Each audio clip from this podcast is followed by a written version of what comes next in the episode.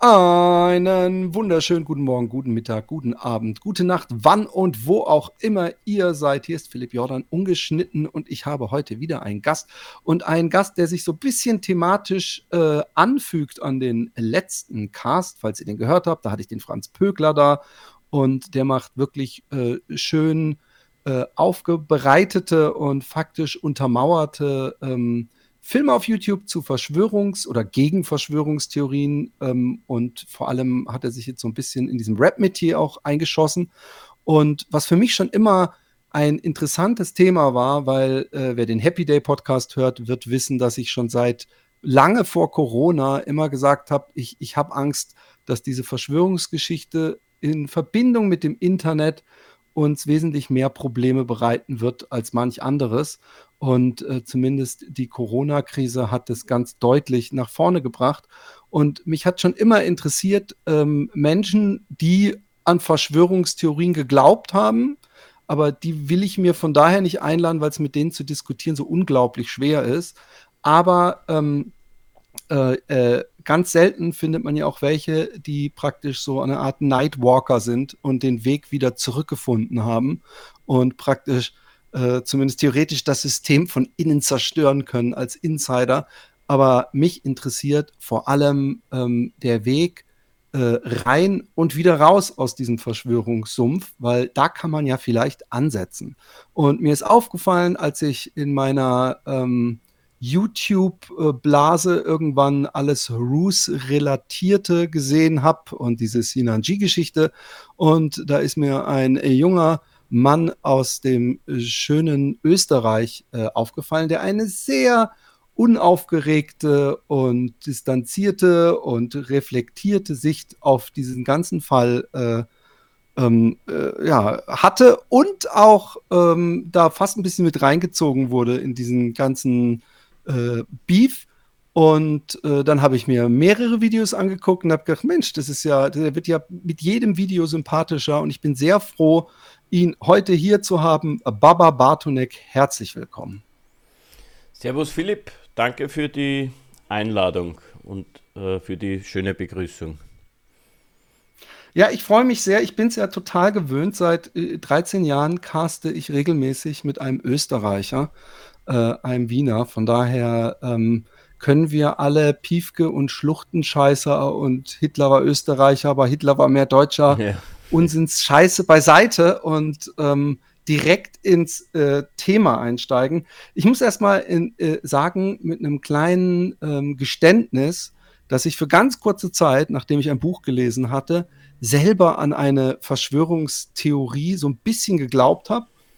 Und ähm, ich bin immer noch froh, dass ich da wieder rausgekrabbelt mhm. bin aus dem Loch. Und das war damals 9-11. Mhm. Ähm, bist du da, äh, ähm, äh, wie, wie, wie hat es bei dir angefangen?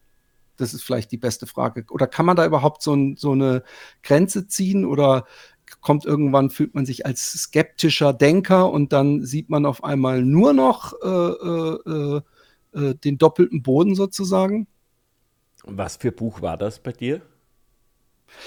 Ah, ey, ich weiß nicht, es hieß irgendwie sowas wie Faktenlügen und irgendwas äh, des 11. September. Okay. Und ich weiß noch, dass es von einem ehemaligen Spiegelredakteur und Matthias einem anderen. Das kann gut sein. Ja. Kennst du das Buch? Nee, aber ich, ich weiß, dass es das gibt, ja. und und äh, äh ich bin damals, ich, ich weiß gar nicht, ob es damals überhaupt das Internet schon so gab wie heute, also so wie heute sowieso nicht, aber ähm, ich bin da halt äh, insofern reingeschlittert, weil ich halt alles äh, gedacht habe, das wird schon stimmen. Mhm. Also woher weiß ich zum Beispiel, wie so ein irgendein FBI-Papier aussieht mhm. oder irgendeine so Fotokopie von diesem und jenem. Und, ähm, äh, und äh, ich, ich, ich habe dann selber noch lange, bevor es den Red Pill-Begriff gab, habe ich dann zu irgendeinem Freund gesagt, ey, du musst das Buch lesen, aber das ist echt so, danach siehst du nichts mehr wie vorher. Das yeah. ist wie bei Matrix. So. Und, ähm, und, und ich hatte auch äh, äh, diese, diese Aufregung, die wahrscheinlich viele haben, dass ich äh, zu einem speziellen Club angehöre, der so, der so Wissen hat, wo, wo die ganzen anderen äh, äh, völlig im Dunkeln tappen. Mhm. Aber äh, weißt du, wie das bei dir anfing noch? Ja, bei mir fing es an 2014 im äh, Anfang 2014, als, als in der Ukraine der Regierungssturz war, das war ja so Ende, Ende 2013, na, dann kam, kamen diese Proteste am Maidan. Und das habe ich so ein bisschen mit Interesse und Sorge so verfolgt, na, weil Kiew relativ nah und äh, da bahnt sich so eine Krise an. Und dann war ich noch bei, war ich bei Freunden auf so einer Feier und dort auch noch über Ukraine geredet und so und dann nach Hause gegangen. Und dann war ich irgendwie so noch auf Facebook und habe gesehen, ein ehemaliger Studienkollege von mir damals hat äh, ein Interview gepostet mit Putin, dass er irgendwie so ARD oder ZDF hat er dieses Interview gegeben. Und ich habe mir das so angeschaut. Und das war vom Prinzip noch so ein aus, aus einem seriösen Medium, äh, wo Putin so über Guantanamo redet und äh, NSA und äh, generell die Kriegspolitik vom Westen. Und das habe ich alles nachvollziehen können. So, ja, das waren alles so Punkte, die ich vom Prinzip geteilt habe und habe mir so gedacht, okay, der redet ja eigentlich eh ganz äh, moderat und so. Und das war dann eigentlich, dieses Video war abgeschlossen, noch keine große Sache und dann kam äh, YouTube-Algorithmus und hat mir vorgesetzt von Ken Jepsen, Ken FM, der äh, Krim-Krise und die wahren Hintergründe. Das habe ich mir angeschaut, das ging so eine halbe Stunde und das hat mich so gecatcht, dass ich dann die nächsten Tage, äh, abgesehen von meiner Arbeit, vom Prinzip nur mehr auf YouTube verbracht habe und mir ein Video nach dem anderen reingezogen habe. Und war dann halt überzeugt, dass wir da jetzt in den dritten Weltkrieg hineinschlittern oder hineingeschlittert werden. Und ein paar Wochen später war ich demonstrieren auf diesen Friedensmannwachen, die es damals gab in Deutschland und Österreich. Und das war so mein Einstieg und dann war ich sechs Jahre in der Szene unterwegs, hatte einen YouTube-Kanal, habe Vorträge in Wien organisiert, Interviews geführt mit Leuten. Also bin da richtig, richtig reingekippt. Äh, interessanterweise ist es ja nicht ähm, ähm, äh, also die Krim war natürlich ein großes Ereignis. Ich habe ähm, mhm. äh, äh, eine Menge ukrainischer Bekannter. Mit, mit einem habe ich gestern noch über die Krim gesprochen. Und ähm, aber das ist ja ein sehr politischer, ich glaube, du bist sowieso auch ein sehr politischer Mensch. Äh, es ist ja nicht einer dieser äh, Big Events, äh, wo jeder drüber spricht und wo man dann praktisch so ein elitäres Geheimwissen äh, mit sich rumträgt, sondern ja. du bist eigentlich mehr aus so einem Gerechtigkeits- und politischen äh, äh, Motiv da reingeschlittert. Ja, genau. Bist du, ähm, ähm, was war denn dann, äh, oder, oder fallen dann eigentlich alle Kartenhäuser so zusammen, dass man dann denkt, okay, diesen Mainstream-Medien glaube ich gar nichts mehr und oder ja. vielleicht hat der YouTube-Algorithmus dich halt gefüttert und, und was war das nächste große, große Kartenhaus, was für dich zusammengefallen ist? Also das war schon so, YouTube hat mich da wirklich gut gefüttert mit dem Algo. Und dann habe ich so eine Art Online-Aktivismus begonnen über Facebook. Und äh, dann ging das halt mit diesen Mahnwachen für Frieden, ging es dann auf die Straße. Und irgendwann war ich dann tatsächlich, da weiß ich noch, das muss 5. Mai 2014 gewesen sein, habe ich so meinen Glauben total verloren in die Mainstream-Medien. Da war das in Odessa, als dieses Gewerkschaftshaus abgebrannt wurde, was ein ziemliches Massaker war. Meiner Wahrnehmung nach äh, wurde das halt kaum thematisiert und das war so der Punkt, wo ich dann mich komplett distanziert hatte von den äh, sogenannten Mainstream-Medien. Davor war es ein bisschen so Aktivismus von Journalistinnen und Journalisten in sozialen Medien, was mich irgendwie dann angefangen hat abzuschrecken. Und irgendwann war ich dann so Fundamentalopposition, war halt davon überzeugt, dass so quasi Mainstream-Medien, dass die eigentlich die Menschen manipulieren und äh, die Sicht einfach äh, vernebeln und nicht wirklich aufklären. Und, und und ähm, hast du dann auch retrospektiv Mondlandung und 9-11 und so auch alles in Frage gestellt? Na, also äh, Mondlandung wurde ich mal so konfrontiert damit. Das hatte ich, da hatte ich aber dann mit einem anderen Typen aus der Szene, auch so ein Verschwörungstheoretiker, der meinte aber, dass Mondlandung ist echt, mit dem lang diskutiert. Äh, was ich angefangen habe anzuzweifeln, war 9-11. Das war so eines meiner Hauptthemen dann für sechs Jahre. Und Impfen bin ich irgendwann sehr skeptisch geworden. Und äh, menschengemachter Klimawandel wäre ich beinahe reingekippt. Da hatte ich hm. aber die, da hatte ich aber das Glück, damals in einer WG zu leben mit zwei Biologen und ich habe die dann darauf angesprochen und dann sind wir ein paar Stunden zusammengesessen, haben wild diskutiert und dann war die Sache wieder für mich klar, dass, äh, dass das halt Bullshit ist, dass es den nicht gibt. Und so vom Prinzip, also bei mir war es 9-11, Impfen, ich war jetzt nicht so, so ein bisschen dieses NWO-Gedöns, ja, aber so, so wirklich ins ganz schräg ins Verschwörungstheoretische wie Flat Earth oder Mondlandung Fake oder äh, was es noch so gibt, äh, hat so satanische Pedoeliten und so, das hat mich nie wirklich gecatcht. Ah, das, das spricht für dich. Ähm, man, man stellt sich ja das von außen immer wie so eine homogene Masse vor, mhm. wo alle einer Meinung sind. Ja. Und ähm, ähm, äh, interessant, dass du dann doch noch 9-11 äh, äh, äh, ähm, hinterfragt hast. Also ja. ich kann es ja nachvollziehen, ich hatte es ja auch. Und ja. man muss ja auch sagen, dass so ein Bush äh, äh, und auch dann der Afghanistan oder vor allem der, der Irakkrieg, ja.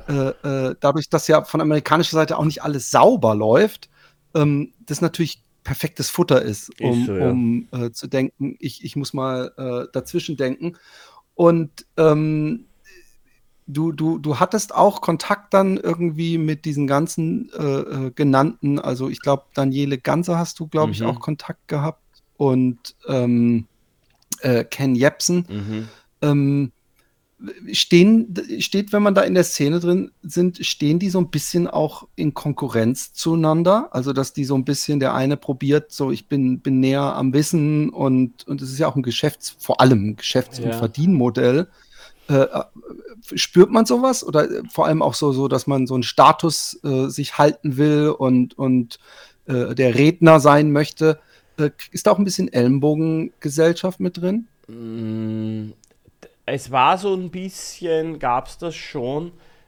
Ich war so bis 2020 in der Szene unterwegs. Es gab so im, in, diesem, in dieser Szene, es gibt so das, das, es teilt sich halt auch politisch so ein bisschen in, in, in rechte und linke Lager und da gab es so ein bisschen eine, eine Konkurrenz, wer jetzt die Deutungshoheit hat über verschiedene Ereignisse oder was so passiert. Ja. Eine, eine, eine krasse, einen krassen Kampf gab es immer, was menschengemachten Klimawandel betrifft. Da gab es halt so ein Lager, das behauptet, das ist alles fake und dann gab es ein Lager, die sagten, das ist real.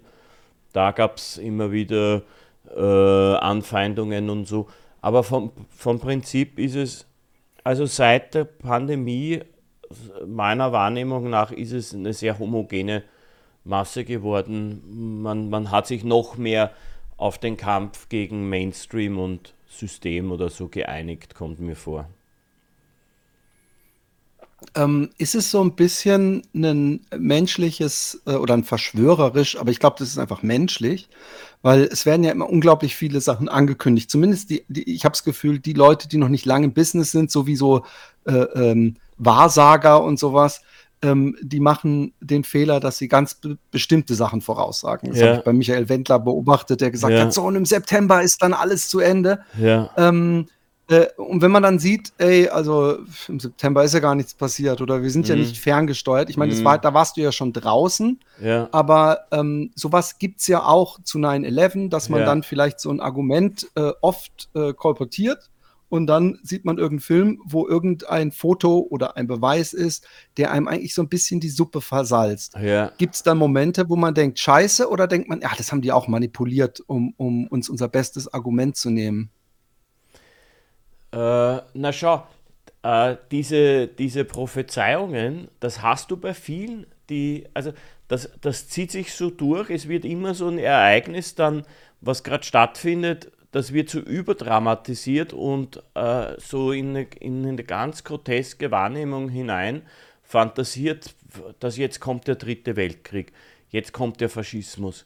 Und da hast du ja äh, jetzt, ich, ich sage jetzt mal so ein vernünftigerer, ja, so wie der Ken Jebsen, hat das auch. Der hat 2014 schon vom Dritten Weltkrieg geredet. Der hat jetzt 2021 wieder vom Dritten Weltkrieg geredet. Der hat während der Pandemie davon geredet, dass das jetzt so eine Hygienediktatur wird und da kommt man nicht mehr raus. Und dann hast du noch so krassere Typen wie ein Oliver Janich, der dann sowieso so im, im Jahrestakt irgendwie den Weltuntergang heraufbeschwört. Also ich war jetzt nie in Janich, äh, ich, ich habe dem nie wirklich für ernst genommen, das war, mir, das war mir zu schräg. Aber ich weiß zum Beispiel, dass der äh, 2015 gemeint hat, äh, CERN, das CERN-Institut, da, die haben irgend so eine Simulation gemacht für ein schwarzes Loch. Ja. Da war er überzeugt davon, dass das jetzt Weltuntergang ist. Dann war mit dieser der sogenannten Flüchtlingskrise, hat er gemeint, 2017 ist Bürgerkrieg in Deutschland. Äh, dann, dann war so sein Ding mit Corona, ja, dass das jetzt alles vorbei ist und, und der Faschismus ist da. Also die, die überwerfen sich eh alle immer mit so äh, Prophezeiungen.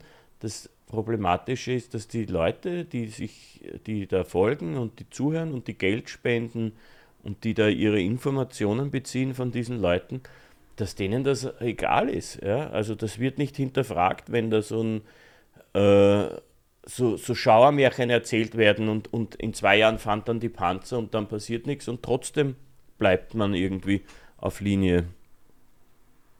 Aber mal ganz aus deiner ganz persönlichen Sicht. Dein, mhm. dein äh, Steckenpferd, sagtest du selber, war so ein bisschen 9-11. Mhm. Und dann eignet man sich ja so eine Art äh, äh, Wissen an und äh, äh, Expertentum. Ja? ja. Und dann hat man ja auch praktisch sozusagen Feinde wahrscheinlich bei bestimmten Veranstaltungen ja. im Internet äh, und überall, die vielleicht bestimmte Punkte widerlegen. Gab es Momente, wo du gemerkt hast, ah, da ist jetzt irgendeine News, die oder irgendein Papier oder Film oder irgendwas, mhm. was eigentlich einen meiner Talking Points widerlegt und dass du dann gemerkt hast, dass du das aktiv eigentlich gar nicht sehen willst mhm. oder äh, äh, wie, wie, wie, geht man damit um? Weil man ja. wird ja äh, automatisch auch mit Gegenrede, die ja oft auch mit Fakten unterlegt ist, äh, ja. konfrontiert. Ja. Also vom Prinzip kannst du dir alles so schönreden oder konnte auch ich, dass äh, also das hat nicht funktioniert. Ich war mir da so sicher, ja, du gibst, es gibt für alles irgendwie eine Gegenthese, gerade auch was 9-11 betrifft, aber vom Prinzip ist es egal, was du nimmst. Du findest immer eine, eine, eine, ein Gegenargument oder einen Gegengedanken und, und kann, ich konnte mir das immer so zurechtbiegen, dass ich da nicht fundamental erschüttert wurde in meinem, in, in meinem Aktivismus oder in meinem Weltbild, das ich, das ich damals hatte. Also von außen war ich vom Prinzip immun und es kommt halt auch dazu, dass viele der, ich sage jetzt mal so Diskussionsangebote von außen jetzt äh, meistens äh, das war immer so ein bisschen mit Beleidigungen verbunden, ne? oder das hatte so eine arrogante mhm. Haltung und da, da fiel es mir eigentlich sehr leicht, nicht, nicht auf sowas einzugehen. Ich, also ich habe Versuch, äh, ich, ich bin dumm manchmal, ja, und vielleicht liegt es an meinem ADHS, ich weiß es nicht, aber ich, ich lasse mich viel zu oft in so Diskussionen in sozialen Medien hinreißen mhm. und, und gerade wenn es auch um Rassismus geht und, und oft äh, habe ich das Gefühl, dass äh, wenn ich dann so ganz faktisch bleibe, dass dann ähm, auch mit so einer äh, mit, mit Arroganz untermischten Beleidigungen eigentlich äh, äh, jeder Diskussion, jeder ernsthaften Diskussion ja. zum Weg gegangen wird von dieser Verschwörerseite. Also das ja. Thema Schlafschaf und du glaubst wahrscheinlich auch noch an Fluorid in der Zahnpasta ja. und so. Und, und, und ähm, das hat mich fuchsteufelswild gemacht. Was ich mich jetzt frage, ist, als du in deiner aktiven Zeit warst, ja, und so wie ich dich erlebe, dann bist du doch wahrscheinlich auch ähm, ähm, nicht jetzt missionarisch, aber auf jeden Fall, man, man denkt ja, ey, da ist eine große Ungerechtigkeit. Ja. Die Leute wissen das alle gar nicht. Und dann ist es doch wahrscheinlich auch so, dass du in deinem Umfeld, beruflich, äh, privat, ähm, das zum Thema gemacht hast. Hast mhm. du dich dann irgendwann so ein bisschen auch ausgeschlossen gefühlt und einem, äh, dass, dass, dass dich das noch mehr in diese, in diesen Verein, wo man sich wohlfühlt, weil man nicht als Verrückter angesehen wird, äh, geflüchtet hast? Mhm. Also ich habe mich vom Prinzip ausgeschlossen. So, also ich war, ich, ich habe angefangen so ganz, ganz wild äh, über Facebook so einen Facebook-Aktivismus zu machen.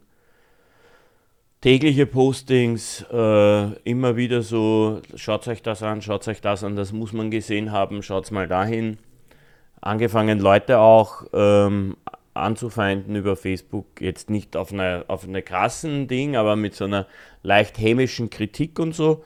Und ich war damals noch im, ich hatte ähm, Gloria Theater, äh, nicht Gloria Theater, sage ich, am Theater Scala in Wien, da hatte ich ein Engagement.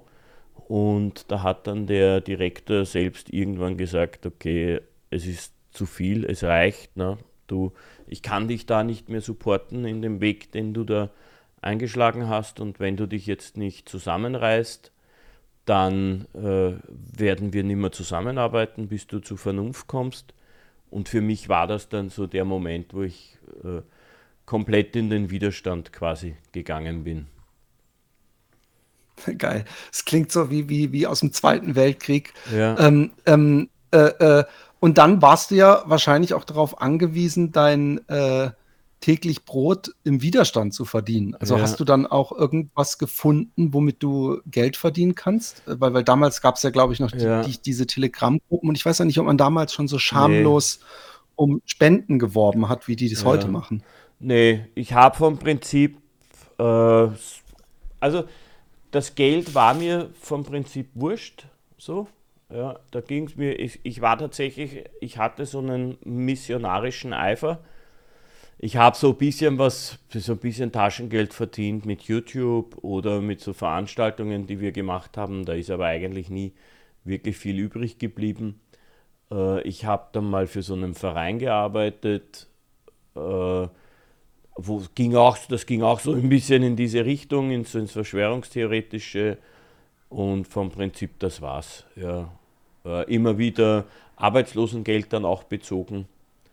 Und ja, das, das war's. Sehr bescheiden gelebt und fokussiert aufs Missionarische. Krass. Ja. Und ähm, wann, wann, was, was war der Moment? Weißt du wirklich der Moment? Also es muss ja einen Moment gegeben haben, wo du bei der nächsten Verschwörung nicht mehr mitgemacht hast. Das Mhm. war, glaube ich, die Pandemie. Lustigerweise ein Freund von mir, der nie wirklich verschwörerisch war, aber immer so an so einer äh, ähm, an so einer Grenze entlang tanzte, ohne jetzt wirklich Ja. auch äh, aktivistisch zu werden, der, äh, da hatte ich große Angst, überhaupt mit dem in der Pandemie zu sprechen, weil ich dachte, der ist jetzt bestimmt verloren. Und bei dem hat es auch, dass er gesagt hat, das war bei mir der, der Moment, wo ich nicht mehr dieses, ich bin Ja. skeptisch, ich bin halt skeptischer als der Rest.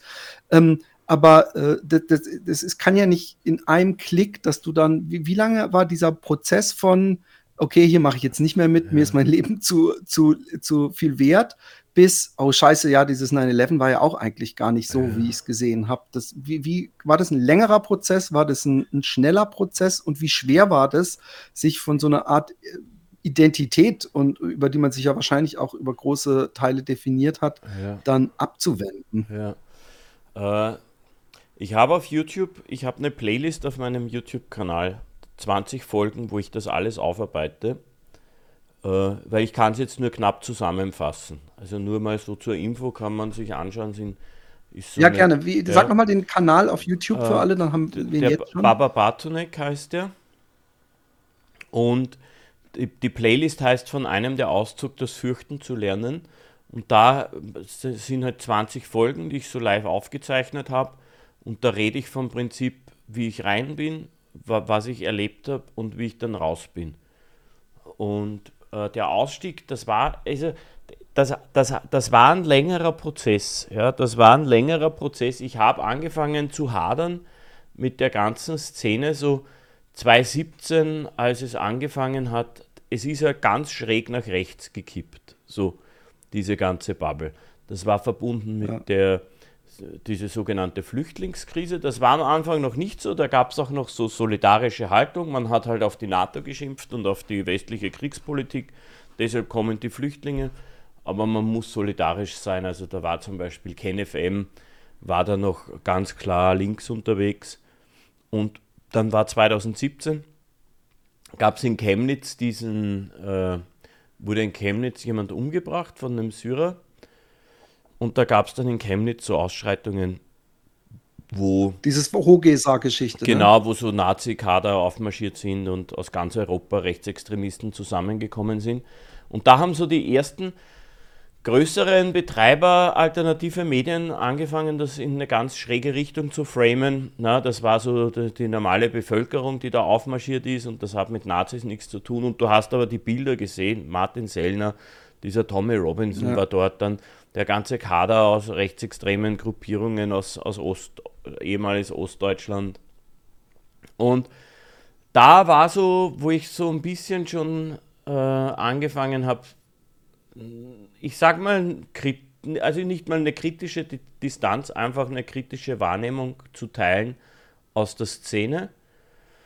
Dann ging es weiter, äh, dann kam das mit dem Klimawandel, da wurde der, mein Kollege von damals, der Dirk Pohlmann, mit dem ich sehr gerne immer zusammengearbeitet habe, mit dem ich auch befreundet war, der wurde hart angefeindet von dieser Oliver Janich-Fraktion wegen dem Klimawandel, weil Dirk Pohlmann sagt, äh, menschengemachter Klimawandel ist real, CO2-Ausstoß begünstigt das, wurde er hart angefeindet. Das hat auch wieder so dazu beigetragen, dass ich äh, so eine da, da habe ich schon so eine kritischere Distanz entwickelt. Da weiß ich noch, dass ich mit Kollegen schon manchmal gesprochen habe, dass ich das weird finde, in welche Richtung dass sich das bewegt äh, in unserer Szene. Dann war, dann hat sich privat einiges geändert bei mir 2019. Und dann habe ich angefangen für Ende 2019 mit einer, für eine Partei zu arbeiten in Wien. Und dann war Februar 2020 ist Hanau passiert, wo der, dieser mhm. Wahnsinnige äh, so ein Manifest geschrieben hat. Und ich meine, gut, der war verrückt, wahnsinnig, aber es war trotzdem ein politisches Manifest, ne? war vom Prinzip ein rechtsextremer Terroranschlag, der da in die Shisha-Bars rein ist und die jungen Leute umgebracht hat. Und dann wurde das auch aus der Szene von einigen sofort in so eine Richtung geframed, das war gar nicht so, das ist fake, ne? das, die wollen das quasi dem Typen andichten, ja. um AfD und äh, Rechte schlecht zu machen. Ja, übrigens, die, die, die, die, die Schnelligkeit, mit der die Verschwörerszene ja. über die Jahre äh, immer schneller reagiert, äh, die, die, die hat mich auch erschrocken. Ich weiß, dass ich dann äh, ähm, irgendwann bei diesem Terroranschlag, diesem islamistischen in Frankreich, wo man im Auto der Täter ihre Pässe gefunden hat, ja. was ich jetzt übrigens überhaupt nicht abwegig finde, ja. wenn man irgendwie einen großen Terroranschlag macht, dass man denkt, ey, den Pass habe ich vielleicht danach, brauche ich den. Da war am nächsten Tag sofort, oh ja, die Pässe, oh, ja, wie, wie genau. unauf, wie, wie, irgendwie passt ja perfekt ins Bild. Da habe ich auch mhm. gedacht, ey, ich glaube, äh, da ist jetzt nur noch, wer ist zuerst da? Und bei Hanau hat mich das richtig getriggert, weil da waren halt Leute, die sich praktisch mhm. einen Tag danach äh, schon gesagt haben, glaubt nicht, was ihr hört. Äh, äh, ich habe jetzt noch keine Fakten und so, aber ich bin mir total sicher, wo ich auch dachte, so funktioniert das ja nicht. Aber gut, Entschuldigung, ja, geht weiter. Ja, na, das geht halt über soziale Medien. Kannst halt schnell da so einen Spin reingeben und dann wird das schon in eine schräge Richtung geframed und dann brauchst du eigentlich, dann hast du schon Zweifel gesät und, und mehr brauchst du dann gar nicht. Ja? Du, du, du brauchst nur Zweifel sehen und die Leute äh, glauben schon dann, äh, zweifeln schon an, an der offiziellen Darstellung, äh, wollen nicht mehr solidarisch sein und so. Also das, das aber, aber derjenige, der ohne irgendwas zu, hat Zweifel sieht, also ich, ich sehe das als strategisch, wenn ich, wenn ich jetzt das ähm, äh, praktisch als Verdienmodell machen würde, mhm. ja, und ich, äh, äh, ich hab, bin wirklich ein böser Mensch, dann macht es ja Sinn. Ja. Wenn ich aber mich selber als skeptischen Menschen sehe, also wie viele Leute von denen, die gleich am nächsten Tag versuchen, einen Spin zu geben, ja. äh, ähm, glauben da wirklich noch dran oder denken, ich will es hier gleich am Anfang an ja. mit äh, einer der, der wichtigen Gesichter sein? Glaubst du, das sind alles Leute, die da einfach nichts mehr glauben und einfach automatisch die gegenübergestellte ähm, Position einnehmen von dem, was die Medien äh, äh veröffentlichen und die Polizei? Also das ist unterschiedlich, würde ich sagen. Ich sag, es gibt sicher, es gibt welche, die glauben gar nichts mehr. Die gehen sofort in die Opposition. Dann gibt es welche, die machen es einfach aus ideologischen Gründen. Denen ist das vom Prinzip scheißegal, was die Wahrheit ist. Ja, es muss der Spin rein, der, der meinem Lager, der meiner Ideologie am besten nützt. Dann hast du sicher auch welche dabei, die sich einfach profilieren wollen, dass sie die Ersten sind, die da jetzt irgendwie ähm, aufdecken und, und äh, klar, klar sagen, dass das alles anders ist. Also vom Prinzip ist es, ist es unterschiedlich, aber es kommt dann eh auf selbe, es kommt auf selbe ja. draus, raus. Ne? Man kann es halt moralisch werten, versuchen zu sagen, okay, was ist jetzt besser, was ist schlechter, aber letzten Endes hast du das gleiche Ergebnis. Die, ja, der Schaden ist gleich, aber ich genau. finde, äh, ähm, ich, ich, ich kann mehr ähm, Verständnis aufbringen äh, für die Menschen, die halt in so einer, ich sag jetzt mal, Wahnvorstellung ja. gefangen sind und aus Angst agieren. Also ja. die einfach denken, ich muss jetzt extrem aufpassen, ich traue den Medien nicht mehr, was wird, mhm. was erzählen die mir? Und denen, die, äh, also jetzt gerade von rechts oder ähm, ich, ich glaube auch bei so einem Ken Jebsen irgendwie nicht mehr dran, dass der alles glaubt, was er sagt, sondern dass er eben so eine Deutungshoheit haben möchte. Ja. Und da mache ich, da mache ich so zumindest für mich einen Unterschied, weil die einen, die kann man ja theoretisch noch retten. Ja. Die anderen äh, äh, muss man einfach ähm, ähm bloßstellen, wenn überhaupt. Ja. ja. Ja, also so, Ken Jebsen ist, glaube ich, alles irgendwie schon ein massiv gekränktes Ego, dann Profilierungssucht, ja, so ein, so ein äh, schräger Narzissmus kommt bei ihm noch dazu und dann auch zum Teil pure Gehässigkeit nur noch, um, um sich da irgendwie, um da irgendwie Stimmung zu machen. Also ich war ja mit dem ganz dick, mit dem Ken, war ja richtig, ich würde ja sogar sagen, dass ich befreundet war mit ihm, den regelmäßig immer wieder auch mal gesehen, besucht und so. Den, ich habe wirklich sehr, eine sehr, sehr, sehr hohe Meinung gehabt von ihm. Ich habe Artikel für ihn geschrieben, gestritten, Reden für ihn geschrieben und so. Also ich war wirklich hm, freundschaftlich verbunden und hatte auch so ein, war ein bisschen so ein Fan auch von ihm. Und so den seine Entwicklung, das war wirklich eine herbe Enttäuschung für mich. Gerade dann, äh, Hanau hat er, glaube ich, gar nicht viel gesagt. Ja. Da war dann eben auch schon klar bei Hanau, dass der Typ, der das gemacht hat, das war halt so ein Hardcore-Verschwörungstheoretiker, na, da ging es schon so Tunnelsysteme in den USA, wo Kinder dann Adrenochrom abzapfen mhm, und Umvolkung und äh, Musliminnen und, Muslime überrennen Deutschland und das Land geht unter, islamisiert und so. Also das ging halt schon in eine komplett schräge Richtung, aber es war halt klar, aus welcher Szene, aus welchem Milieu der angefüttert wurde und man hat halt einfach die Fresse dann gehalten. Na? Oder, oder im besten Fall nichts gesagt und im schlechtesten Fall versucht da irgendwie einen ganz komischen Spin zu geben, die Sache irgendwie unglaubhaft erscheinen zu lassen, Zweifel zu sehen, was ja funktioniert hat. Ja, also es ist ja tatsächlich so, drei Jahre danach ist es tatsächlich so, ich hatte vor kurzem jetzt eine Diskussion auch mit jemandem, der so ein bisschen ins Verschwörungstheoretische gekippt ist. Und dann haben wir tatsächlich eine halbe Stunde lang äh, über Hanau diskutiert und schon fast gestritten, weil sich der komplett verweigert hat der, der Feststellung, dass das ein rechtsextremer Terrorakt war von einem wahnsinnigen Verschwörungstheoretiker. Ne? Das kann man ja nicht wissen, was da passiert ist und ich sage das halt so, weil das das Narrativ war. Ähm, und das ist jetzt nicht so, dass das seine Hauptbeschäftigung ist, Hanau, aber selber Migrationshintergrund der Typ und, und dann solidarisiert er sich nicht mit, mit äh, gegen Rassismus und so. Und das, das ist halt auch so das, das Problematische, was da passiert. Ja. Ich frage mich halt immer, ähm, es hat mal irgendjemand gesagt, ich weiß gar nicht mehr, wer das war, äh, ich, ich, ich, äh, ich kann ja auch irgendwo nachvollziehen, dass diese Querdenker so gestört abgehen, mhm. ähm, weil ähm, die leben ja in der Angst, weil, weil daran, wo die, wo, wenn, wenn man daran glaubt, woran die glauben, mhm.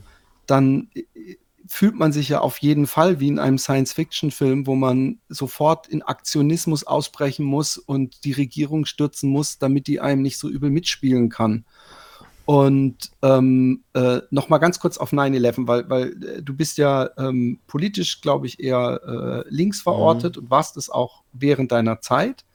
Ähm, hast du dann über diese, ähm, weil, weil eigentlich fast alle Verschwörungstheorien äh, enden in so ganz seit, seit dem Mittelalter ähm, existierenden antisemitischen mhm. Narrativen so einer Elite. Und, und ja. mit 9-11 war ja auch immer so das, das Letzte, äh, dann, dass da irgendwelche jüdischen Banker und die waren da gar nicht im Tower und die haben da spekuliert und mhm. so weiter. Hast du dann über solche Sachen hinweggelesen oder hast du dann einfach nur gedacht, irgendwelche Banker, ja gut, die sind halt ja. jüdisch, da, da mache ich mir jetzt nichts draus? Oder wie, wie, wie hast du solche Sachen ausgeblendet? Ja.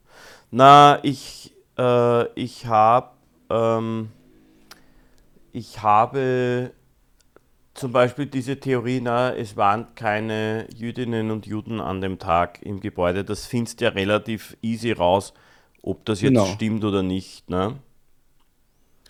Und damit habe ich mich vom Prinzip, äh, äh also den Weg gibt es ins Antisemitische, aber, aber nicht zwingend. Ja? Also es begegnet dir, aber ich habe es ich hab's halt nicht angenommen. Also so, diese, diese ganzen antisemitischen Erzählungen, äh, das hat mich nie abgeholt. Ja, das hat mich nie abgeholt. Das lag halt auch daran, ich hatte so, ich war, ich bin, bin befreundet mit jemandem, auch so ein bisschen verschwörungstheoretisch unterwegs und der ist Israeli, ist jüdischer Abstammung, mit denen hatte ich immer so ein bisschen Austausch ähm, und das war halt so, wo ich so mir gedacht habe, okay, also die große jüdische Weltverschwörung war, war nie mein Thema. Ja. Wobei die natürlich dann auch immer, ähm, wenn man sie auf Antisemitismus festnageln möchte, sagen, ja, ich ja. bin kein Antisemit, aber ich bin gegen die Zionisten. Und, ja. und, und, also die, die erschaffen dann im Notfall eine Gruppe innerhalb de, des jüdischen Volkes, die, die die Fäden in der Hand haben und die anderen, die wissen das dann vielleicht teilweise gar nicht. Mhm. Also es ist ähm, es ist interessantes Gehirnakrobatik, ja. äh, interessante Gehirnakrobatik. Ähm, okay, ähm, äh, wo waren wir in deiner Timeline? Ich glaube, du warst nämlich noch nicht komplett. Nee. Äh, äh also Hanau, habe ich erzählt, war dann, ah, ja. wo, wo, so, wo ich dann so mitbekommen habe, okay, äh, das ist jetzt ganz schräg, so die Positionierung von einigen.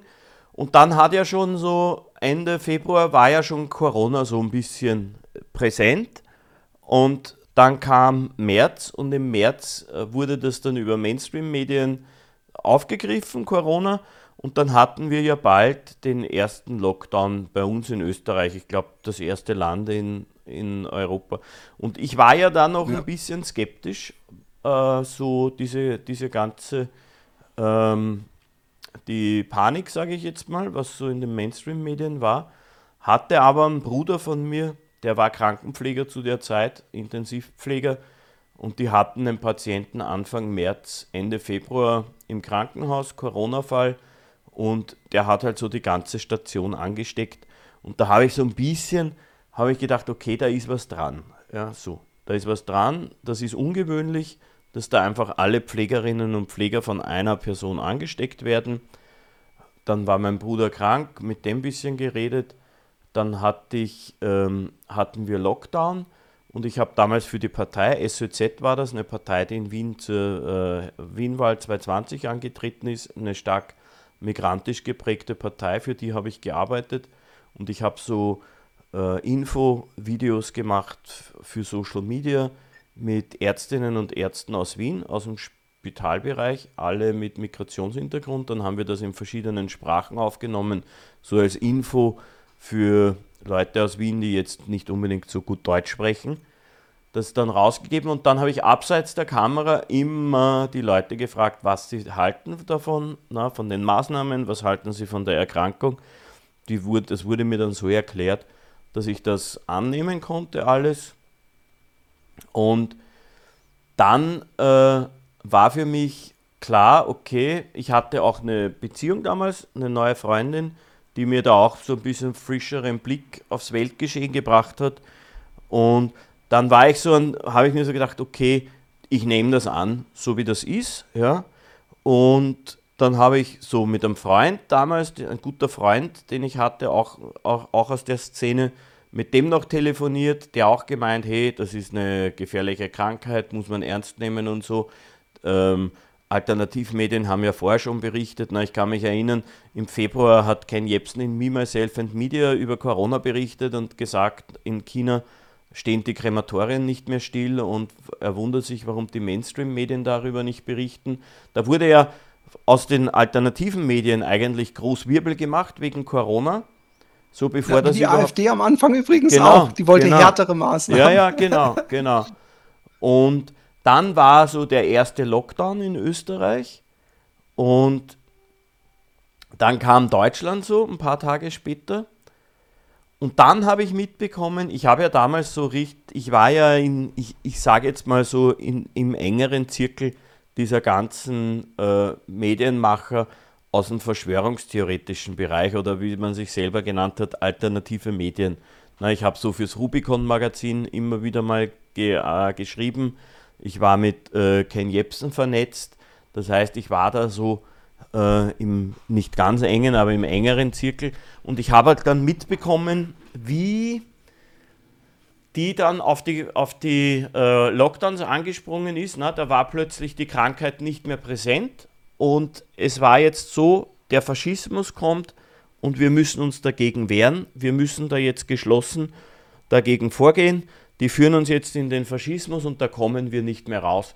Und ich habe dann noch versucht, zum Beispiel mit Ken Jebsen äh, einen Austausch zu haben oder mit dem äh, damaligen Chefredakteur äh, oder Herausgeber vom Rubicon Magazin auch versucht, da nochmal einen Austausch zu haben, darauf hinzuweisen, dass das äh, quasi real ist, Corona, ja, dass man vielleicht debattieren kann über die Maßnahmen, aber da, dass ich halt nicht in diesen Panikmodus reingehen würde.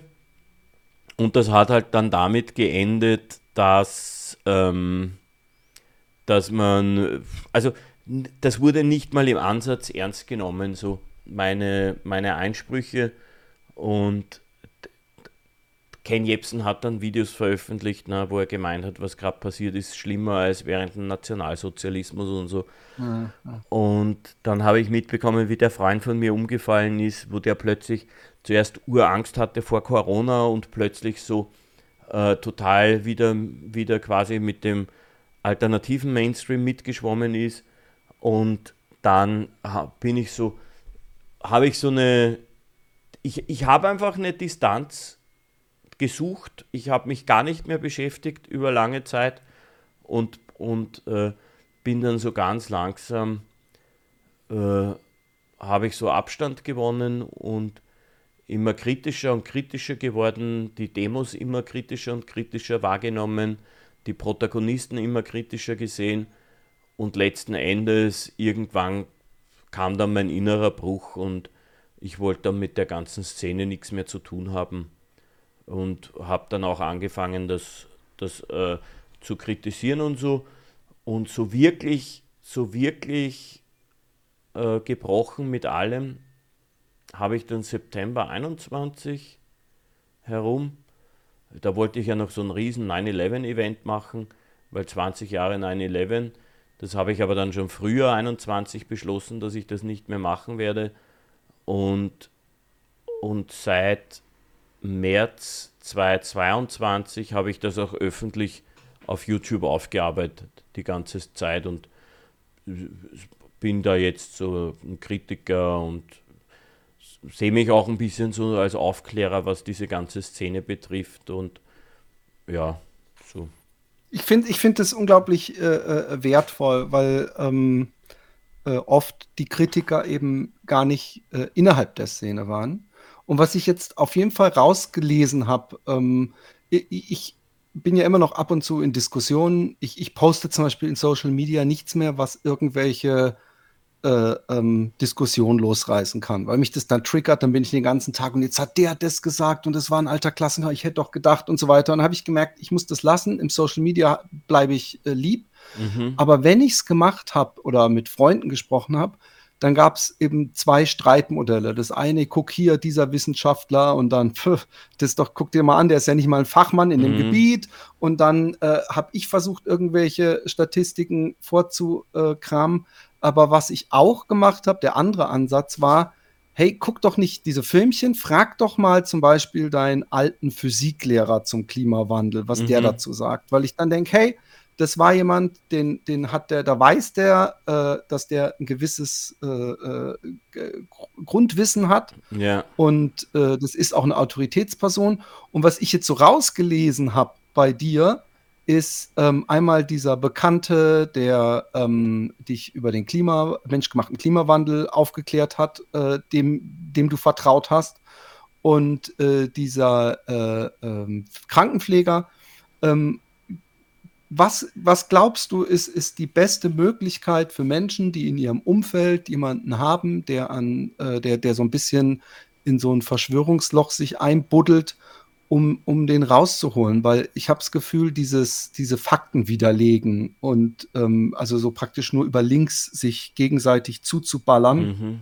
führt selten zu einem Ergebnis. Oft sind die sehr angetan von jemandem, der in ihren Augen ganz weise redet. Mhm. Deswegen sagen die auch immer, glaube ich, recherchiere selber, weil sie das gar nicht zusammenfassen können und einfach glauben, der wird schon seine Fakten da richtig recherchiert haben. Mhm.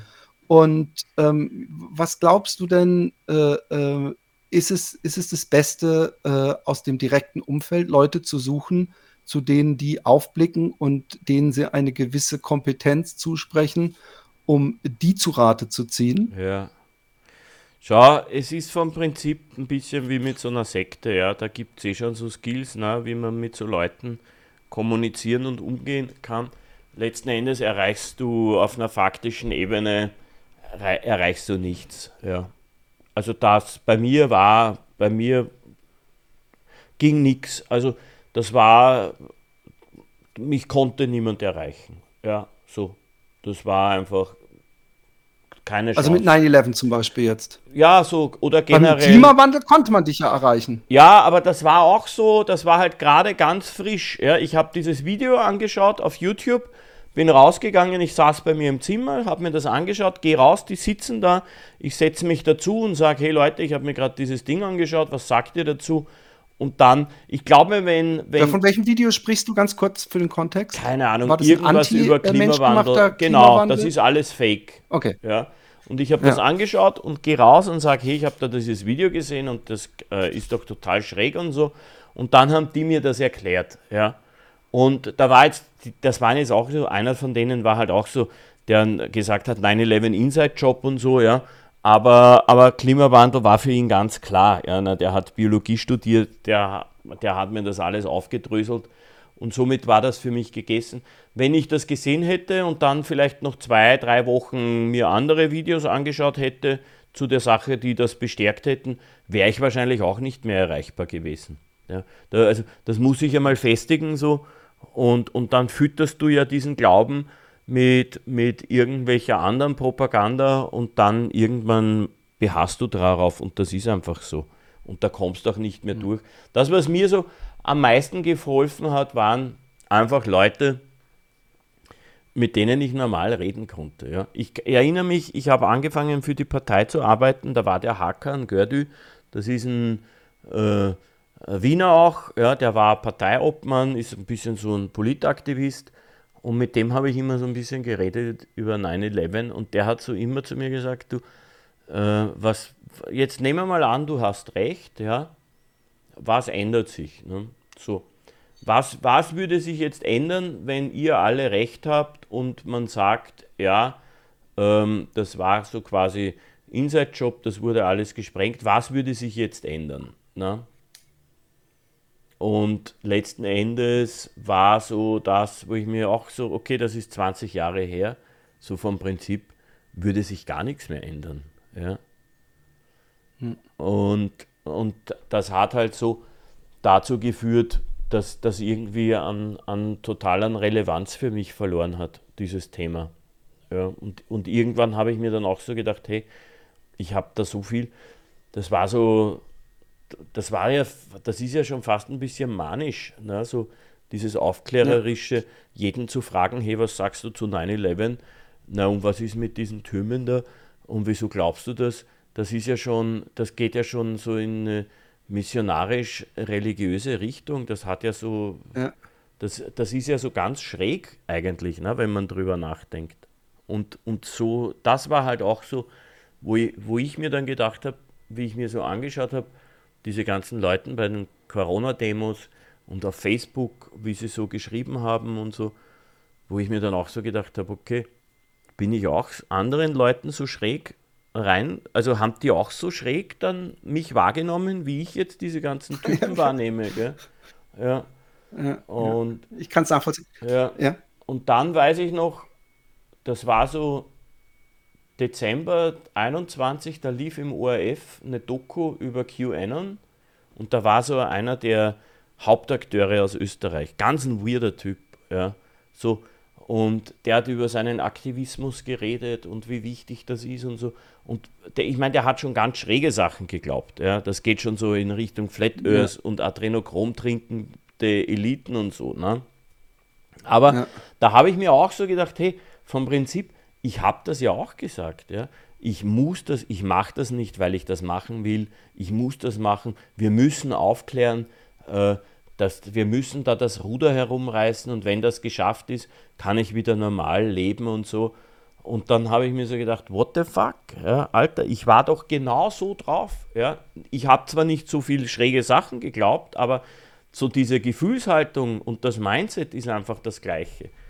So, und das hat mich dann schon, also da, da muss ich sagen, das hat mich in so eine kleine Lebenskrise dann schon hineinschlittern lassen. Das, äh, das war so auch so die Frage dann, na, what, was habe ich jetzt eigentlich sechs Jahre lang gemacht? Gell? Wo war ich unterwegs? Dann ist so die Erkenntnis auch in mir gereift, dass das vom Prinzip wie eine Sekte ist. Ja, so diese ganze Szene. Du hast so ein ganz klar definiertes Außen, ganz klar definierte Feinde. Du weißt ganz klar definiert, wer deine Gruppe ist, wer zu dir hält, wo man sich trifft, über was man redet und so. Weißt, also vom Prinzip ist das. Ja ja, sie ziehen ja auch Sekte. die Leute aus ihrem, also was Sekten machen, ist ja auch, äh, sie möglichst schnell von, wenn man die Familie nicht mit vereinnahmen kann, äh, zieht sie in irgend, äh, äh distanziert sie, isoliert sie und diese ganzen Telegram-Gruppen zum Beispiel, da habe ich auch immer das Gefühl, so, hey, bevor wir hier im auf Facebook diskutieren und da immer wieder Leute mit reinkrätschen, kommt einfach zu mir in die Telegram-Gruppe. Ja. Äh, äh das hat auch so was Sekt, äh, äh, Sektenartiges. Ja. Ähm, was ich mich jetzt frage, ähm, du, du hattest, was ich übrigens sehr gut nachvollziehen kann, was ich auch manchmal glaube, dass es äh, so eine Art Point of No Return beinahe gibt, gerade wenn man super viel Zeit, Schweiß, Identität, Geschäftsmodell, Beruf, Privates, alles äh, auf so eine Schiene macht und da das länger macht, dass man dann irgendwann äh, äh, unterbewusst gar nicht mehr zurück will, weil man sonst äh, praktisch sich eingestehen müsste, äh, wie viel Zeit man in Anführungszeichen ja. verschwendet hat oder sogar äh, richtig evil busy war, ohne es zu merken. Und du hast ja auch gesagt, du bist durch eine Lebenskrise gegangen, aber ich glaube natürlich, jede Krise bringt einen dann wieder stärker hervor. Und ich glaube, es gehört auch echt Stärke dazu, sich da reinzustürzen. Ähm, Gab es dann Momente, A, dass du wie so ein Alkoholiker, der nach langen Jahren, nach lang, vielen Jahren der Sucht ähm, äh, praktisch auch so ein bisschen seine Runde gemacht hat bei ehemaligen Freunden, Verwandten und Kollegen und gesagt hat, ey, ich war übrigens, nur damit du es weißt, ich, ich denke nicht mehr so und es tut mir leid, dass ich so unterwegs war. Und auf der anderen Seite hast du ähm, so einen Ken Jebsen mal angerufen und zumindest versucht, zu, an ihn zu appellieren, ja. zu sagen, ey, eigentlich sind wir völlig falsch busy gewesen. Ja. Oder so ein Daniel Ganser, ey, ich habe da jetzt gelesen, das ist ja Blödsinn. Ja. Äh, äh, sag mal zu den Punkten. Na, was. ich habe so, ich habe äh, ich habe das, ich hab das total öffentlich gemacht, meinen Ausstieg dann. So. Mhm. Äh, dass ich weiß auch, dass das registriert wurde in der Szene. Ich habe äh, alles gelöscht, den ganzen Content, den ich auf YouTube hatte. Ich habe den Kanal umbenannt. Äh, ich habe äh, teilweise Leute angeschrieben, ja, denen ich wirklich übelstens auf die Pelle gerutscht bin und versucht mich quasi zu entschuldigen. Äh, Wurde das angenommen eigentlich? Ja, ja, ja. Aber so das, das, das Hauptsächlichste, was ich gemacht habe, ist, auf YouTube diese Reihe zu veröffentlichen. Und damit ist mhm. eigentlich sowieso alles gesagt. Ja. Ich meine, das hat jetzt auch, haben ein paar tausend Leute gesehen, ist jetzt auch nicht die Welt, aber ich weiß, ich, ich habe ja auch Leute in die Szene rein, reingedrängt, quasi mit dem, was ich gemacht habe.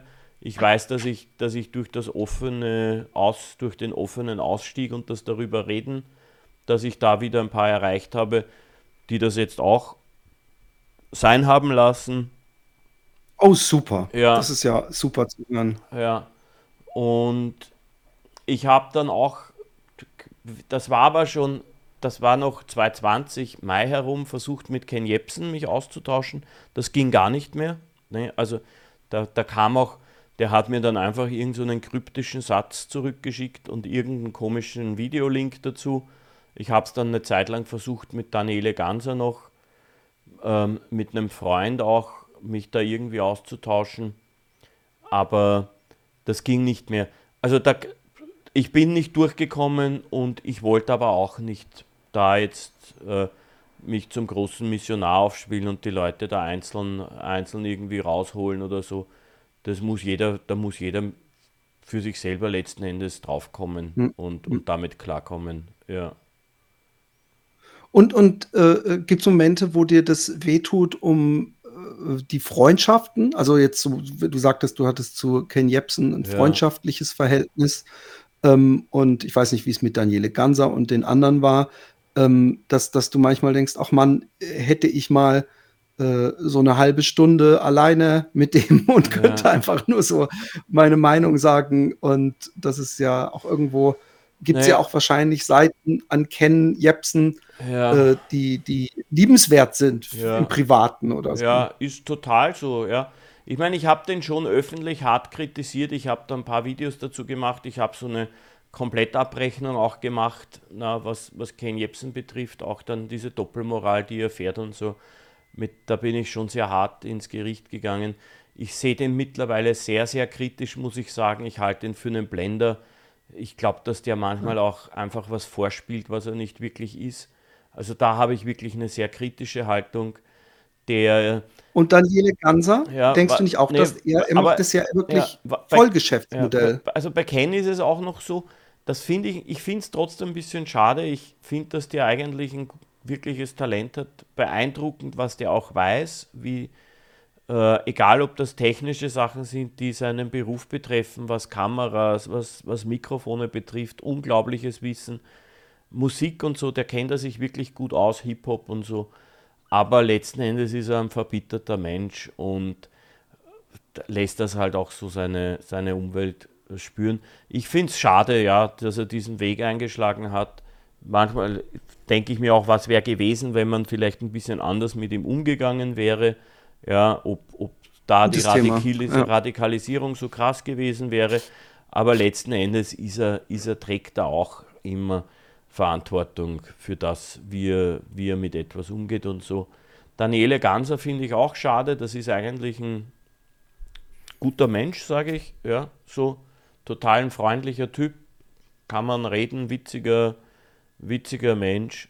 Äh, und ich finde es so einfach im falschen Milieu unterwegs, ja, so. Ähm, ja.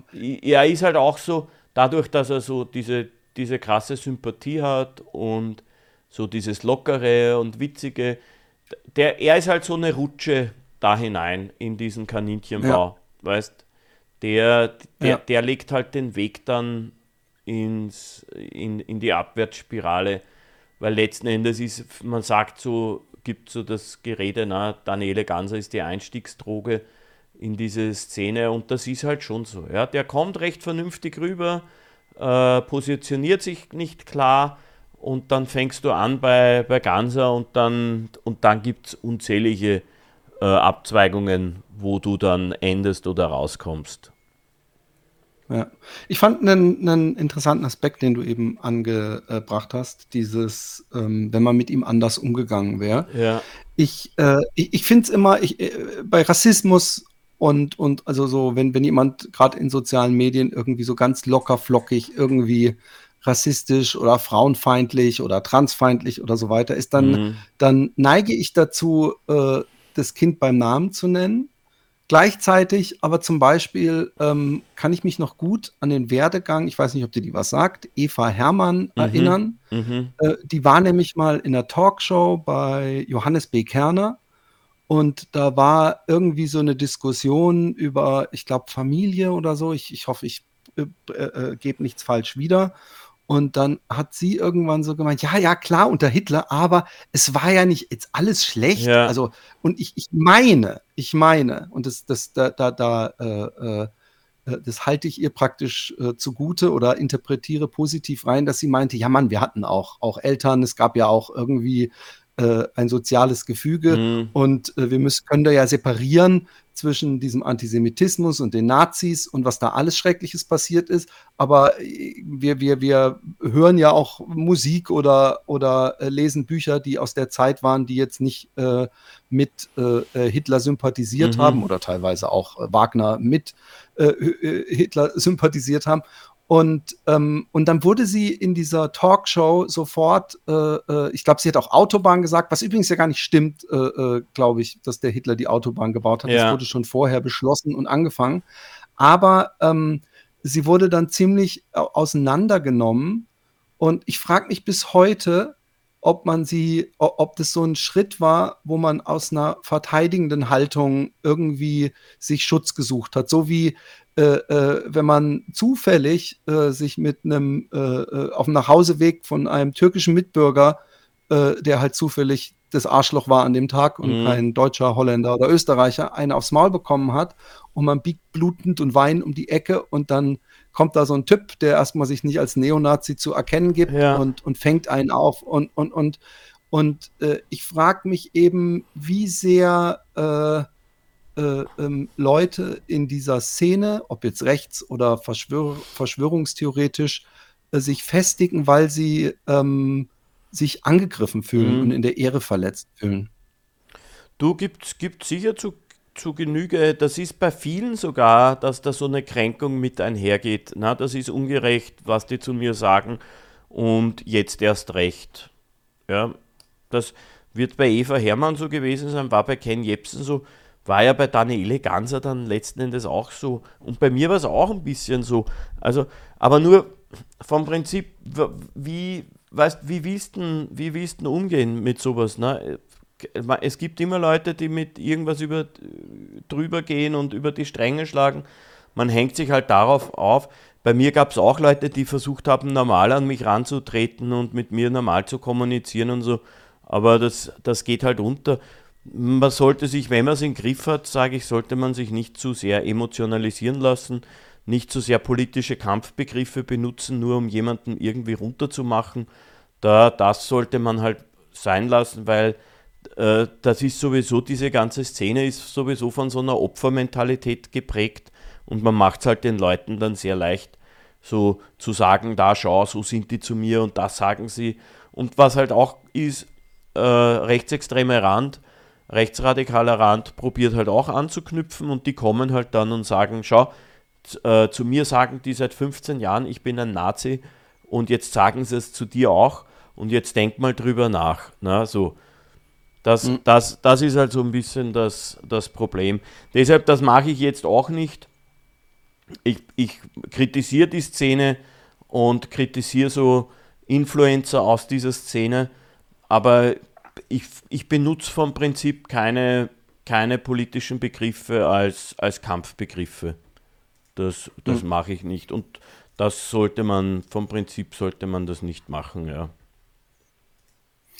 Ähm, ich frage mich immer, was die nächste große Verschwörungstheorie ist. Und ähm, ich frage mich selber manchmal, ob es gar nicht so eine große, große Verschwörungstheorie ist, Mhm. sondern man dieselben Mittel nutzt wie bei Verschwörungstheorien, äh, nämlich das Aufblasen in den Medien und das, äh, äh, äh, was, was da in Amerika Ja. und äh, äh, gerade sehr kolportiert wird und von den Deutschen übernommen wird, ist dieser Anti, Anti-Vogue äh, und Ja. dann vor allem äh, Transgender-Hass Ja, und wo dann eben auch mit denselben Mitteln gearbeitet wird. Dann werden irgendwelche Fotos gezeigt, die, die äh, äh, suggerieren sollen, dass das jetzt der, der, der neue Status ist und ähm, man äh, so Angstbilder auch aufbaut, dass äh, praktisch die Kinder mhm. jetzt ähm, äh, verschwult werden im Ja, Unterricht ja. oder völlig äh, in, in äh, Ja. äh, ähm, äh, verwirrt werden, dadurch, dass man sie einfach ganz harmlos, also wie hier in Holland übrigens in sehr jungen Jahren schon so, ah, da gibt es Jungs, die mögen Jungs ja. und Jung, Mädchen Mädchen und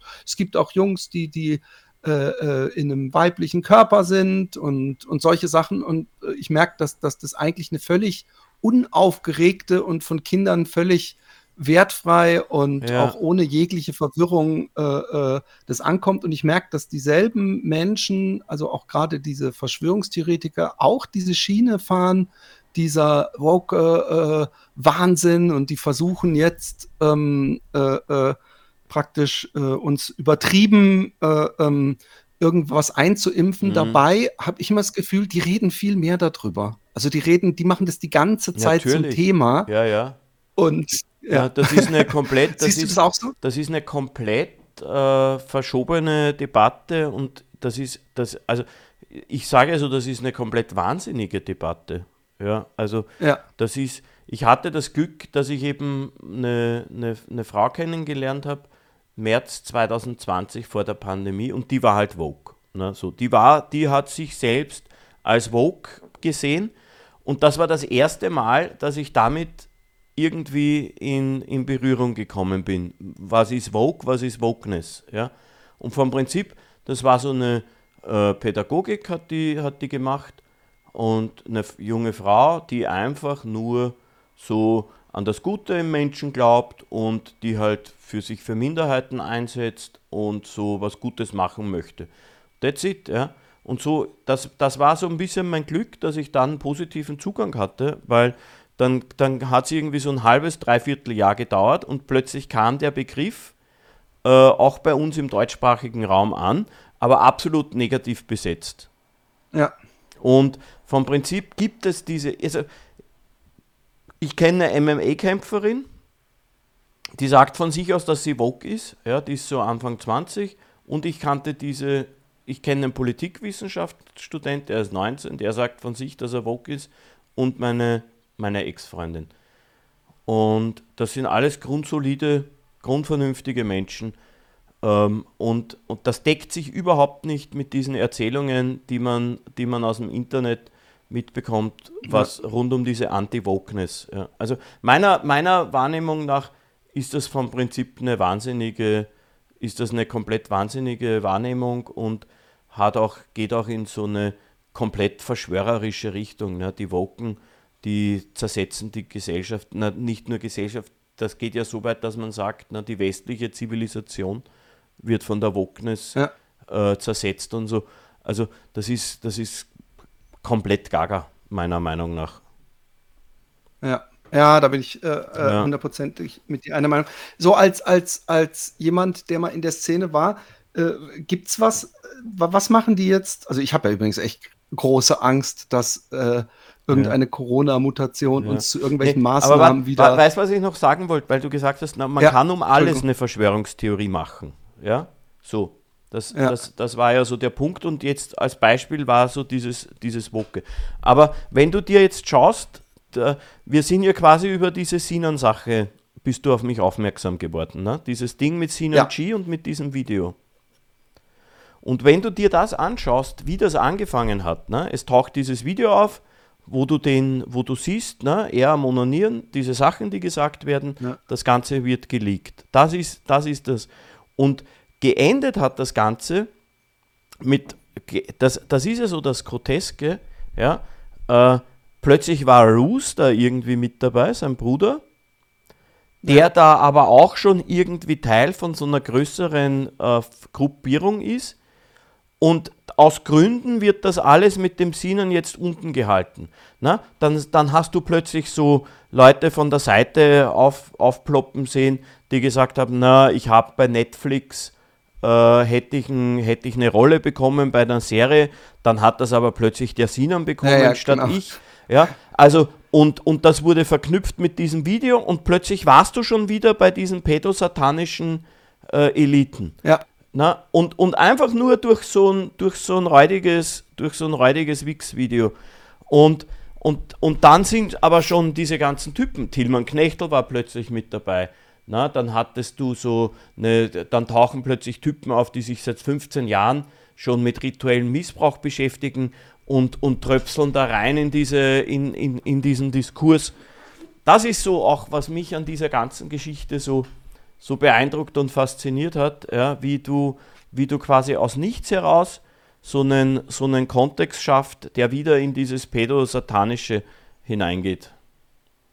Ja, ich, ich bin ja, ich komme ja aus der, also ich habe mit dieser späteren Szene nicht viel zu tun. Ja. Ich war, ich, ich komme auch aus der Hip-Hop-Szene, Okay. ursprünglich über Graffiti, habe auch Musik gemacht, aber ich bin eher so diese Advanced Chemistry-Generation, falls ihr das was sagt. Mhm. Und, ähm, und, und ich habe zunehmend schon eine komische Disbalance ge ge gesehen in der Hip-Hop-Szene äh, zwischen ähm, Frauenrechten, ja, Mhm. also so wie man mit Frauen umgeht und, und Frauen, äh, äh, da, die können auch gerne ab 16 als Frau gezählt werden oder als Ja. ab 15.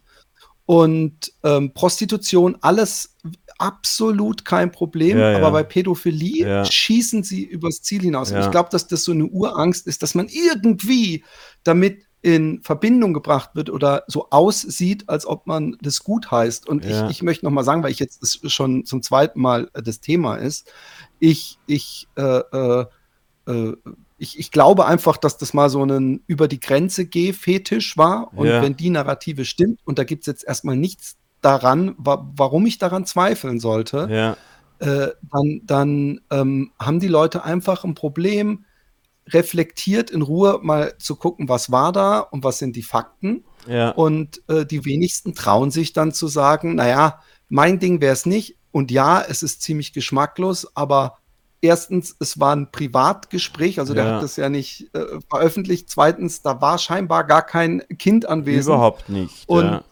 Und, und ähm, oder äh, inzwischen glaube ich, es gibt dieses Kind nicht mal. Genau.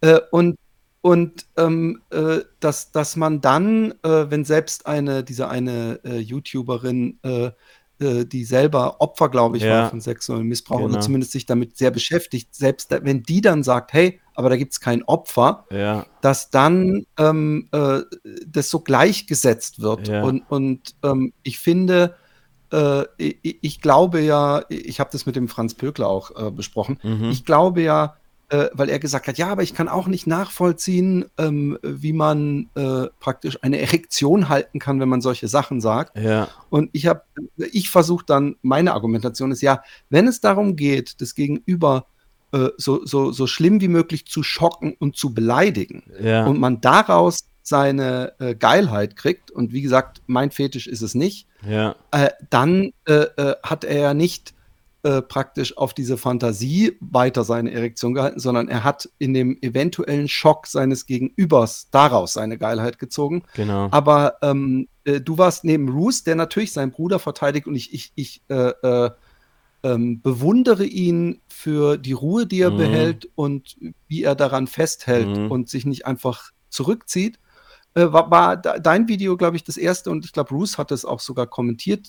Dad- dadurch kam ich überhaupt auf dich, Mhm. dass du das eben nüchtern gesehen hast und genauso, wie ich es eben auch gesehen habe, wo ich dachte, halt mal, nur weil da so ein Reizwort im Raum steht, nämlich Pädophilie Ja. und irgendwas mit einem Kind ist und jetzt kommt das ganze Video und natürlich diese unglückliche erste Entschuldigung von ihm, wo er Ja. sagte, das ist aus ganz verschiedenen Gesprächen zusammengeschnitten. Ja. Aber ganz ehrlich, so wie reagiert wurde, kann man es ihm zum Vorwurf machen, dass er versucht, das äh, äh, so äh, erstmal, also dass er da lügt, weil, weil Ja. das ist so eine Szene, wo dieses äh, Pädophilie, da kommt niemand mit, oh, muss zur Therapie, sondern da ist sofort auf dem Baum aufhängen Ja, ja. und Schwanz abschneiden. Und, und das ist äh, das, was es so schwierig macht. Hast du, äh, du hast dich da ja praktisch schon auch mit reingekrätscht.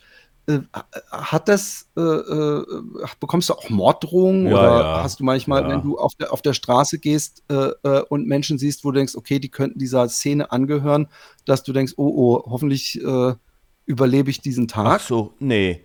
Also da habe ich gar keine Angst, muss ich sagen, so vor einer, vor einer realen Begegnung. Ich habe auch übelstens Hass abbekommen übers Internet. Na? So, schau, ich mache ja, ich, ich, ich polarisiere ja generell. Ja? Ich, ich mache ja so eine Art Satire-Content. Ich, äh, ich, ich bin sehr persönlich, ich suche mir irgendwelche Typen raus, wo ich mir denke, okay, die verarsche ich jetzt, da tue ich Exposen, die ziehe ich durch den Kakao. Das polarisiert sowieso. Ich kriege da immer wieder ziemlich, ziemlich weirde äh, Kommentare, kommt darauf an, welches Thema es ist. Ähm, ich habe einmal schon so einen Shitstorm bekommen, wo Leute gemeint haben, man muss mich aufhängen und so. Das ist mir vom Prinzip wurscht, ja, weil das sind irgendwelche anonymen Idioten und da, da stehe ich drüber und jetzt bei der und jetzt bei der äh, Sinan-Sache war es auch ganz groteske äh, Todesdrohungen und Gewaltandrohungen und äh, dass man meine Nichten vergewaltigen soll und so. Gell? Also so ganz, ganz schräg. Aber ich habe das dann auch. Das ist ne? auch so widersinnig. Das ist ja, so ja, widersinnig. Ja, Kinderschutz halt. Ne? Und ich habe dann mhm. aber auch so, ich habe einen Schauspielkollegen, ich bin ja eigentlich Schauspieler, habe dann einen Schauspielkollegen eingeladen und dann haben wir einfach so eine Hass-Kommentar-Olympiade gemacht, was die haben die, die, die Dinger vorgelesen mit ein bisschen, mit ein bisschen Kunst dabei und so. Und ich habe da eine, eine, eine für mich solide Art, mit sowas umzugehen. Und ich muss sagen, mich, das schreckt mich überhaupt nicht ab. Im Gegenteil, äh, ich, ich, ich, ich bekomme da ein bisschen Adrenalin, wenn, wenn, so, wenn so Hass und Abneigung kommt und versuche dann, dann was draus zu machen und das in eine gewisse Richtung, in eine gewisse Richtung wieder zurückzugeben. Also ich kann da relativ gut damit umgehen. Das ist gut, da muss ich mir um dein Seelenwohl äh, nee. äh, keine äh, nee. Sorgen machen. Ich weiß nicht, ob ich es könnte. Ich, ich bin jemand, der extrem Anxieties hat äh, ja. wegen nichts. Also äh, ich habe das schon, wenn, wenn ich nur irgendwie denke, oh shit. Und ähm, ich, ich äh, deswegen bin ich ganz froh, dass wir nicht zu viele Namen genannt haben. Ja. Weil am Ende stehen hier welche vor der Tür. Ja. Ähm, aber ich versuche einfach nur über das Thema sachlich zu sprechen. Und ähm, ich äh, glaube auch, die Leute, mit denen du jetzt so ein bisschen dich am Pisacken bist, dass die selber auch jetzt nicht unbedingt äh, äh, so heiß äh, essen, wie sie kochen, sage ich jetzt mal ähm, dass das auch ein bisschen natürlich Content ist und so weiter. Hey, ähm, es war mir eine unglaubliche Freude. Ähm, Leute, Baba Bartunek auf YouTube und Baba Bartunek auf Twitch, da könnt ihr ihm äh, live zusehen. Ähm, und kann man dich auch im Theater irgendwo bewundern oder ist das eine andere äh, Schiene, ja. die wir hier draußen haben? Nee, ich habe jetzt Sommertheater gemacht im August in Mödling, aber das ist jetzt wieder vorbei mein Fokus ist jetzt auf Twitch. Ich mache so meine Live-Shows. Ja, ich sage so, das ist so eine Art Late-Night-Comedy-Show. Ich habe vor eineinhalb Jahren angefangen. Äh, mittlerweile bin ich an dem Punkt, wo ich sage, okay, ich möchte mich damit selbstständig machen. Und da ist mein Fokus drauf und schaue, dass ich das weiterentwickle und, und weiter vorantreibe. Ich wünsche dir viel Glück dabei, bedanke mich und äh bis zum nächsten Mal. Baba. Danke für die Einladung, hat mir Spaß gemacht. Alles Gute.